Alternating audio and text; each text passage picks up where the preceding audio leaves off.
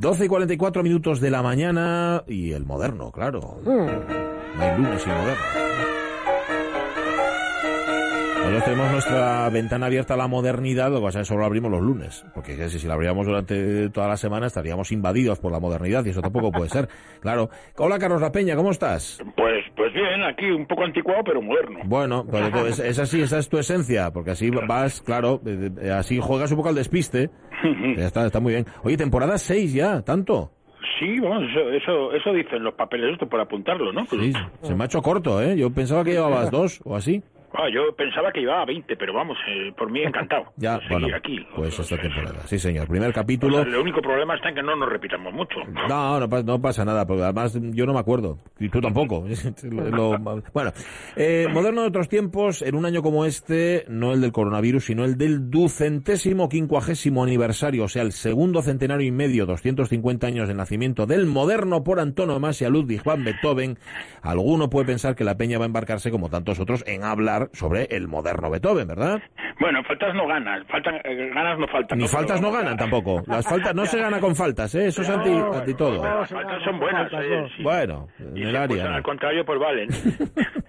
ya lo hemos dicho otras veces que hay gente más preparada que yo, vamos, o sea, aquí en esta misma conversación seguro que hay dos para hablar de Beethoven, pero vamos, o sea, además, para hablar de Beethoven yo creo que haría falta no una sección, sino como por lo menos todas las temporadas de los Simpsons. Por lo menos, pero bueno, para empezar esta sexta temporada no vas a dedicar el programa a Beethoven, ¿vale? Pero sí a un contemporáneo suyo, a un personaje secundario de su historia, al que fue llamado el inventor de cabecera de Beethoven, el alemán Johann Nepomuk Melsel. Efectivamente, en nuestro moderno de hoy, Johann Nepomuk Melsel ocupó un papel secundario en la vida del moderno por antonomasio. Un papel que podría haber sido incluso crucial si uno de sus ingenios hubiera tenido una eficacia mayor, porque en los primeros años de la década de los 1810, cuando Beethoven empezó con su sordera, pidió a Malser que le fabricara unos audífonos. Bueno, unos audífonos. Sería más exacto pues hablar de unas trompetillas. Unas trompetillas que quizás atenuaron por un tiempo breve, pero afortunadamente para el porvenir no consiguieron acabar con la sordera, porque esta sordera, unida a su genio, revolucionó la música para siempre con sus últimas composiciones. Unas obras que quizás, si Beethoven las hubiera podido escuchar, no habrían sido tan modernas y rompedoras como esto.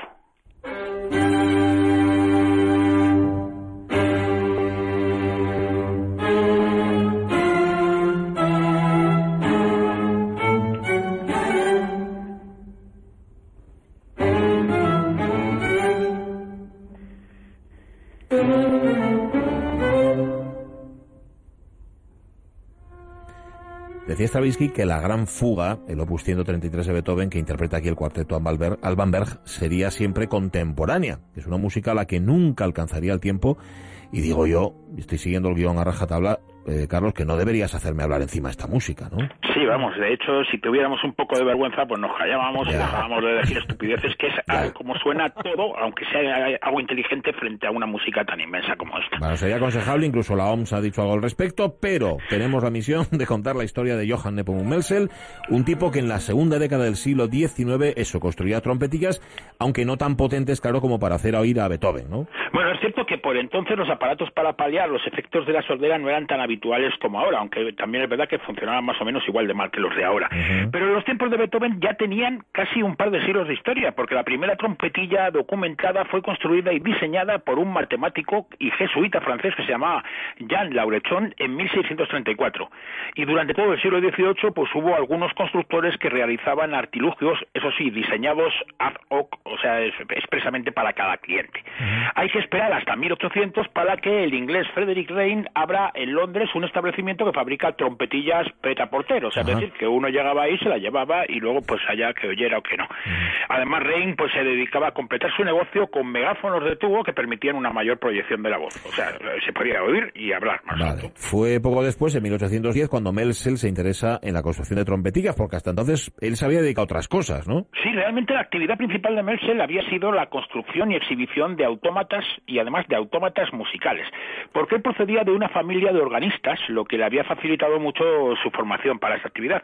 Pero además era un aventurero nato, era un tipo ingenioso, era un auténtico buscavidas y además un tipo con un talento innato para el espectáculo. Combinaba a la perfección la habilidad técnica con el encanto personal y la falta de escrúpulos.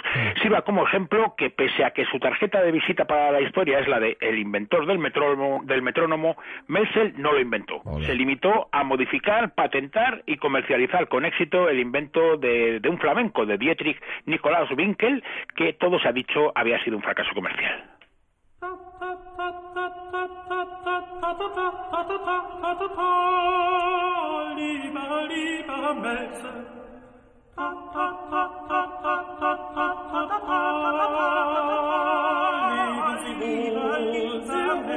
Pese a su sencillez, este canon, lo que está sonando es un canon ta ta ta, querido Melsel, esto es música de Beethoven. Dice, querido Melsel, adiós y que te vaya bien. El tiempo como bandera, un gran metrónomo. Y esto lo compuso Beethoven durante una cena en la que, desabotonado, se despedía por un tiempo de Viena. Allí Melsel le explicó cómo sería su metrónomo. Tal vez los más beethovenianos hayan reconocido la melodía, quienes no, recuérdenla un poco porque enseguida vamos a volver a escucharla con otra vestidura, con otro ropaje. ¿eh? Luego hablaremos del metrónomo, pero ahora es buen momento, Carlos, para una breve introducción biográfica de nuestro moderno. ¿Quién era? Sí, mira, Johann Nepomuk Melsel nació el 15 de agosto de 1772 en Ratisbona, en la capital del Alto Palatinado, en Baviera. Era hijo de un constructor de órganos, algo que, como decíamos, seguro facilitó el desarrollo de dos de sus grandes pasiones, la música y la ingeniería aplicada a ella. Con 20 años se trasladó a Viena, donde se instaló como mecánico dedicado al mantenimiento de instrumentos musicales, especialmente de órganos y de clavicornios pero no solo de mantener vive un hombre como Melsel, que se sentía capaz de crear nuevos instrumentos. Estamos en la última década del siglo XVIII, un momento en el que autómatas mecánicos, relojes y cajas, y cajas musicales arrasan, incluso hasta entre los músicos, porque podemos recordar que Mozart compuso su dúo para piano a cuatro manos en Fa para un reloj musical, y Cherubini también componía para, para estos ingenios. El primer instrumento que hace Melsel fue un orquestrión. Orquestrión, ¿cómo era el orquestrión de Melsel? Era un enorme mecanismo de relojería metido dentro de un mueble pues bellamente decorado. Allí había rodillos con muescas y discos llenos de marcas y agujeros que el ingenio transformaba en sonidos en los que mezclaba viento, cuerda y percusión. Vamos, que era como tener una orquesta en casa, pero también es verdad que igual que una orquesta, pues no cabía en cualquier casa. O sea, si tenías un apartamento pequeñazgo, pues no te entraba, ¿no? Melsel exhibió públicamente su orquestrión antes de venderlo por 3.000 florines, un pastizal. El éxito de este orquestrión le convirtió en el ingeniero musical de moda de Viena, pero Melchel no estaba dispuesto a recrearse en su éxito y decidió aplicar todos sus recursos tecnológicos para superar el orquestrión y así en 1804 construyó el panarmónico, un artilugio que una vez cargada la música podía sonar como una orquesta militar de 40 miembros, con sus instrumentos de viento, con sus instrumentos de cuerda y con los de percusión.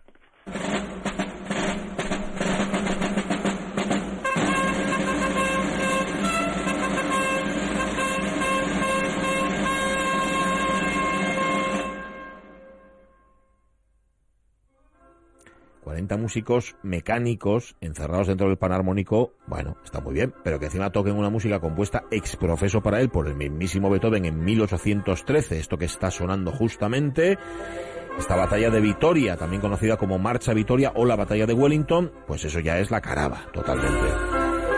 Beethoven hizo esta obra justo para esta orquesta mecánica de su amigo Melsel y fíjate, fue el motivo de su primer distanciamiento. Sí, vamos, Melsel pertenecía al círculo de amigos de Beethoven en, en, Viena. Le había construido, como hemos dicho, las trompetillas para combatir su, para combatir su, sordera. Unas trompetillas que, por cierto, si alguien quiere verlas, pueden ir a verlo al Museo Beethoven de, de Bonn. Le pido un poco lejos, pero bien. El que no solucionara sus deficiencias auditivas no dañó su amistad. Pero hay amigo, hmm. lo de tocarle a Beethoven una nota de su obra, eso ya eran palabras mayores. O sea que se atrevió a cambiar una obra de Beethoven, Melsel. Sí, vamos, yo no, no, sé, no sé cuál es la versión de Meltzer, pero Beethoven explica en una carta que escribió gratuitamente la batalla de Vitoria para tocarla con el pararmónico de Meltzer en un concierto benéfico a favor de los mutilados de guerra pero luego se dio cuenta de que el ingenio de Melsel pues no era capaz de tocarla correctamente Ah. y dijo y le dijo a su amigo que le devolviera la partitura para, para rehacerla, para rearmonizarla y que a su vez que destruyera los discos que ya que ya tenía grabados. Melsel dijo que, que no Sí, eh, y dijo que la obra era suya porque había pagado por ella 400 ducados de oro al compositor. Beethoven dijo que vamos que eso era mentira porque lo que sí que era verdad era que que, que le había prestado 50 ducados. Pues ya sabemos que Beethoven Sí. aparte de que no tenía un duro, pues aparte de no tenerlo siempre pensaba todavía menos que no lo tenía, ¿no? Pero pero vamos, eh, eso eh, de ninguna manera suponía el, que le hubiera vendido la obra. Melsel acabó huyendo de Viena y siguió representando la batalla de Vitoria con el consiguiente cabreo de Beethoven. Y cuando Beethoven cogió un cabreo, este continuó hasta que años después Melsel le presentó su metrónomo. Sí, un metrónomo que Melsel patentó, pero que había sido inventado en París por el holandés Dietrich Nicolaus Winkel. Tras la bronca con Beethoven, nuestro moderno se instaló en París, donde no solo robó el invento que, que le llevó a la mía. posteridad, sino que además vendió el panargónico por 120.000 francos. Vamos, una buena lana.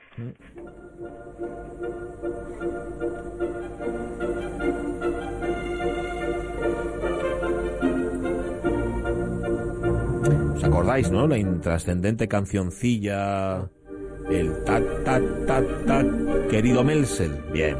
Pues Beethoven ha convertido aquí en el Alegretto esquersando el segundo tiempo de su octava sinfonía en fa mayor.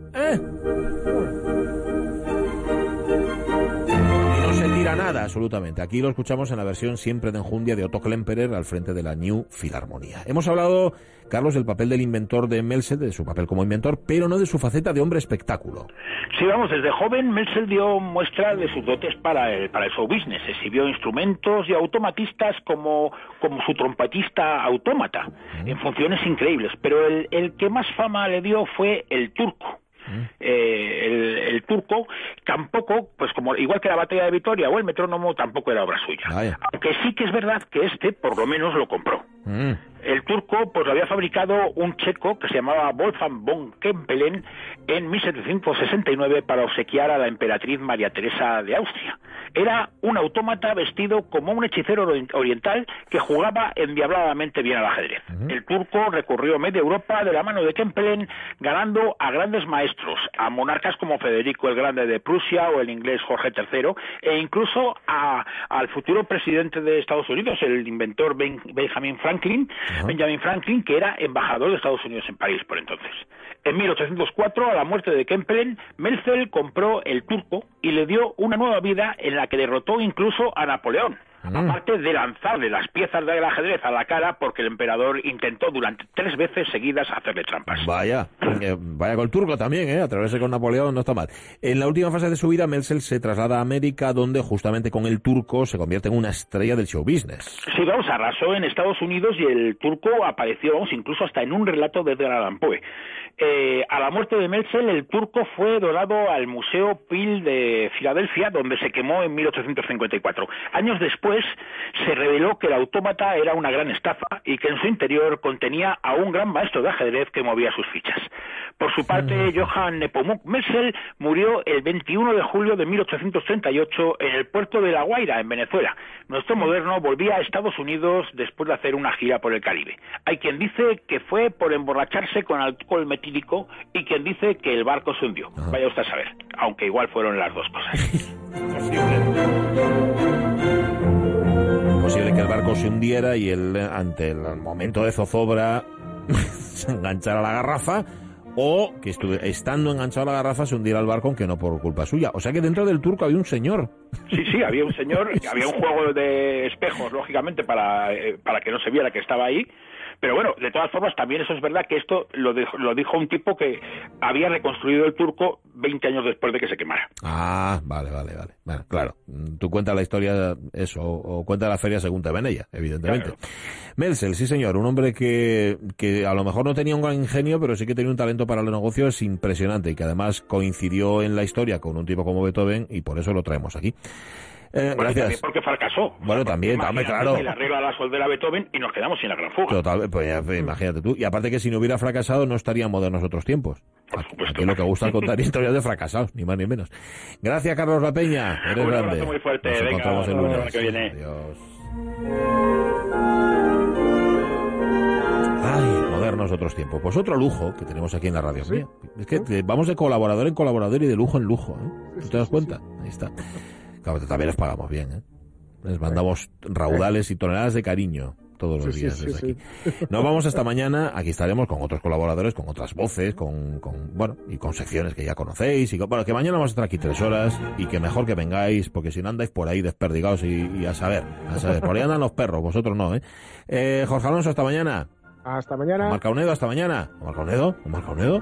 Eh, oye, Monse Martínez y el tren que vuelven. Y antes las noticias, sed felices. Adiós.